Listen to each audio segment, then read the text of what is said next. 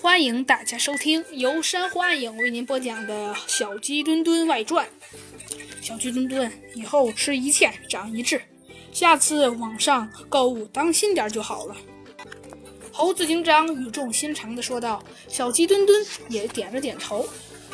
几天后啊，派出所的老虎警官带着一位中年的妇女来拜访猴子警长了。二人先是互相夸奖了几句，然后才说起了正事。嗯，猴子警长，有人听说你的事迹后，特意来请你帮忙呢。老虎警长指了指旁边那位中年妇女，这位是我们森林都市星辉小学的校长，他遇到了一件比较棘手的事。嗯，这位校长，请问我有什么可以为您效劳的呢？猴子警长。转向他，习惯性的问道：“哎，此事说来话长啊。”这位校长从手提袋里拿出了一只毛绒玩具，用剪刀剪开，掏出一把棉花来。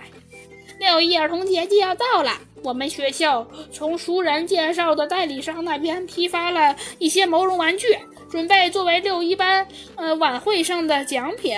对方说，这种毛绒玩具是用最好的新棉去填充的，保证安全健康。可是上午我接到一个自称是孩子家长的男子打来的举报电话，举报说这批玩具的棉花有问题，是黑心商家收购的医用棉。